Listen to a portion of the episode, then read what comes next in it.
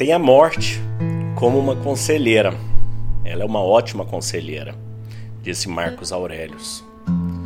A gente não deve pensar na morte pela morte, mas sim pela vida. É, em várias civilizações anteriores que a gente pegar, civilizações desde a egípcias, incas, maias, a própria chinesa, indiana, né, civilizações mais antigas, as que não são as nossas civilizações ocidentais, sempre levaram a morte, sempre observaram a morte como um fenômeno natural que ela é. Né? A gente nasce e morre. Todos nós somos mortais. E isso nos traz uma reflexão muito profunda de como a gente deve viver nossa vida. Porque a partir do momento que a gente percebe que nós somos mortais, a partir do momento que a gente percebe que o nosso tempo é limitado, as prioridades mudam, as prioridades têm que mudar. Faz sentido você viver apenas por coisas que você sabe que você não vai levar com você, né?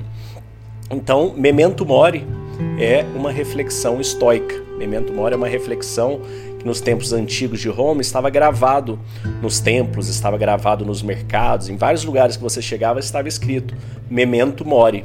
Lembre-se que você vai morrer, lembre-se que você é mortal.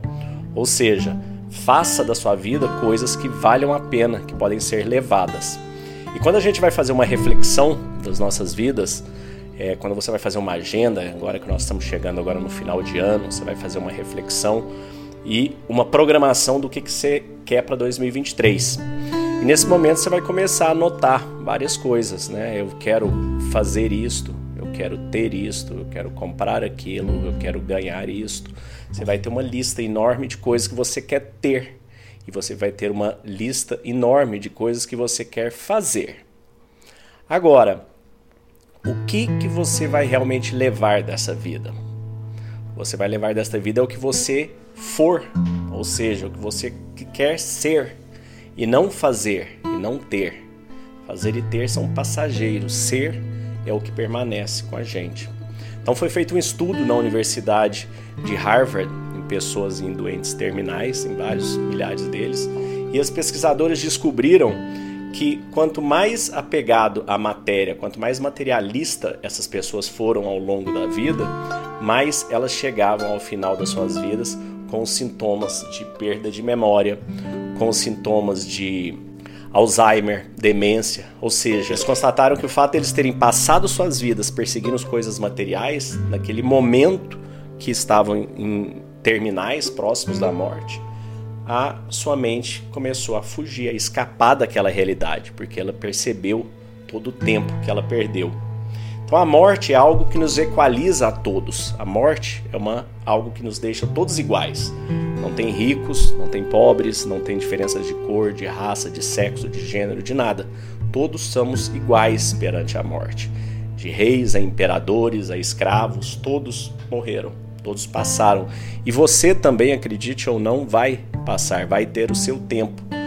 E você fazer esta reflexão, que a gente tem feito bastante, dentro dos sete lentes, né, feito essa transformação, esse entendimento real, trazer esse entendimento para a prática, nos ajuda a colocar as coisas muito mais em perspectiva, nos ajuda a entender o quanto somos passageiros. Então, Epiteto disse, né, não sou eterno, e sim um ser humano, parte do todo, como uma hora do dia.